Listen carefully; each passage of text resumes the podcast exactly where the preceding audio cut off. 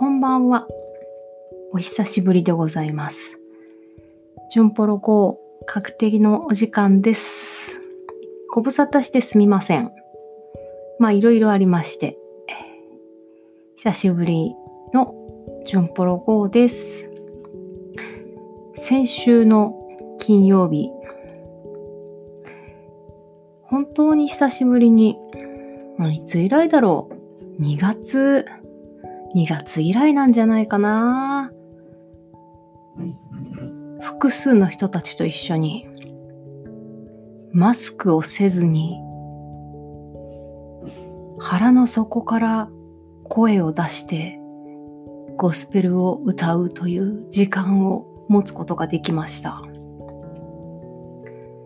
多摩川の河川敷にみんなで行ってゴーゴー歌ってきました。途中でね、電車が通るのよ。まあね、そういうのもあって、人の迷惑にならない、ソーシャルディスタンスもバッチリなところで歌ってきました。やっぱりいいね。もうさ、マスクしながら歌うのってきっつい。もうね、もう、やっぱりね、いいね。そう。で、あのいつも総額をしてくださる方がね、ピアニカを持ってきてくれて、あのピアニカって言っても小学校で使うようなピアニカじゃないのよ。ちゃんとね、ピアニカなのにね、調律するんだって。びっくりしちゃった。ちゃんとね、調律された素晴らしい本格的なピアニカを持ってきてくださってね。で、それを弾いていただきながら、みんなで歌いました。なんとなくこうね、人目を忍びながらっていうか、自粛警察にやられはしないだろうかとか、ちょっとビクビクしながら。いやいや、でも私結構実はちゃんとね、祈っていったんだよね。自粛警察にやられませんようにって。行く前何日か祈って行ったんですけど、まあそういうことになることもなく、みんなで喜んで歌ってくることができたんですけど、ある意味、ちょっとこうゴスペルの原点に戻るかのような思いもありましたね。まあ実際はね、本当にそのゴスペルの原点っていうのは屋内だし、周りに聞か聞こえないように本当に人目を忍んで歌って踊って口の中に綿詰めたりしてね、歌ったり外に声が漏れないようにして歌ったわけだから、まあちょっと全然状況は違うんだけれども、今集まって歌うっていうことが、なんていうかね、一番というか世の中で恐れられているというか、やっちゃいけないことみたいに言われている中で、それでも歌うっていう、なんかね、その感じがね、で、しかもこう、なんていうか、ベースとかさ、エレピとかさ、そういう電子楽器もなくさ、生の息のものだけで歌うっていうところがね、やっぱりちょっとこう、ゴスペルの原点に変えらされているような、そんな思いもしましたね。本当に感謝なひとときでした。すごく楽しくて、嬉しくて、そういう時だったんだけど、同時にね、ああ、こういう状況じゃないと、こういう風にしないと歌えないんだ、今。ってね、そっちの思いもすごく募ってきてしまいました。いや、もちろんね、あの、歌ってる人たちもいるのよ。だけれども、こう、あらゆる、関係するあらゆる人に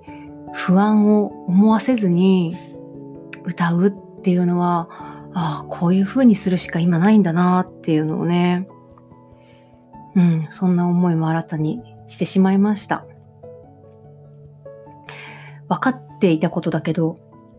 ね、元には戻らないっていうのは、私もこの純プロ5の中でも何度も言ってきてることだと思うんだけど、やっぱり世界が変わったんだなーって改めて思いました。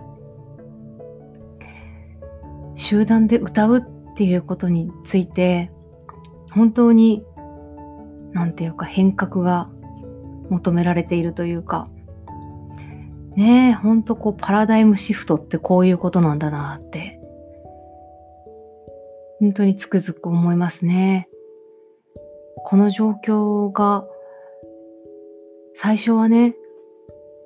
SARS の時とか MERS の時とか新型新型インフルエンザの時のことを考えると秋ぐらいには収まるんじゃないか。で、半年ぐらいで収まるんじゃないか。なんて甘いことを考えていたのは非常に甘かったっていうことが今私の実感ですね。この状況はもしかしたら年単位で続いちゃうかもしれない。そういう、まあ、言ってみる、言ったら、例えば韓国とかお隣のね、韓国とか中国とか台湾っていうのは、SARS だと、SARS だの、MERS だの、そういうものを経験しての今だから、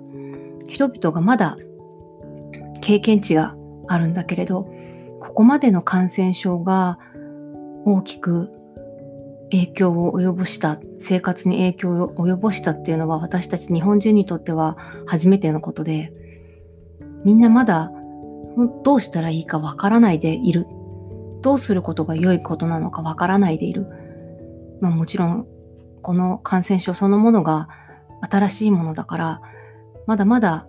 どうしたらいいか、何が、何が正しいのかっていうのはまだまだわからないことも多い。うん。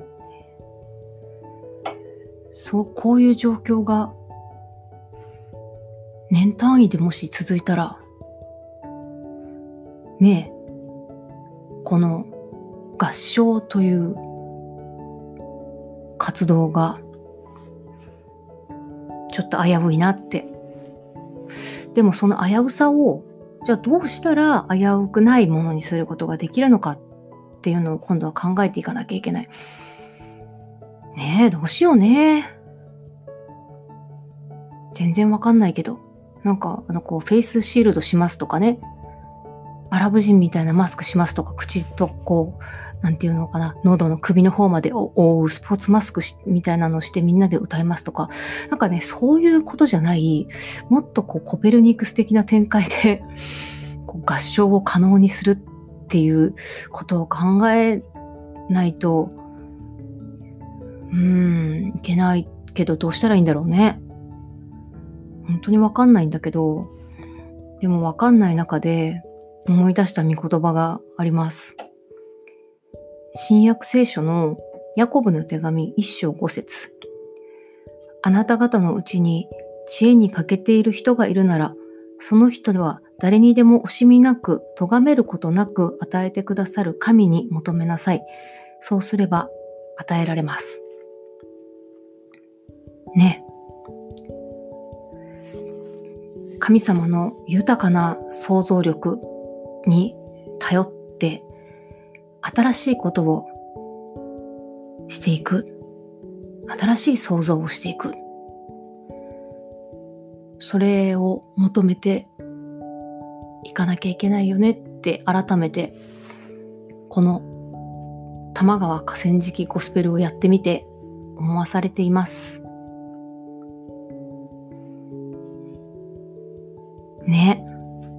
でもね、やっぱり歌いたい、歌いたいっていうか、その、まあもちろんソロで歌えばいいんだよ。だけど、まあそれもいいんだけどね、やっぱり、うん、なんかどっかでも、ジュンポロ号でも言ったけどね、やっぱこう波動なんだよね。人の声を、人の口から、体から発せられる波を受け取ってそこにこうしていくっていう、やっぱりそこなんだよね。うん。でね、まあマスクしてたらいい。マスクしてりゃいいのかもしんないんだけど、マスクね、やっぱ口元見えないってね、いろいろやっぱ弊害あるね。あのー、ね、その、例えば聴覚障害の人が手話を見るとき、手話をね、手だけじゃなくって、口元が見えないと非常に厳しいっていう話もね、今話題になってたり、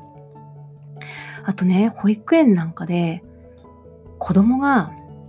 小さいね、その0歳児、1歳児の子供が、保育士さんの口元が見えないと、離乳食を食べないんだって。なんかその口元のコミュニケーション？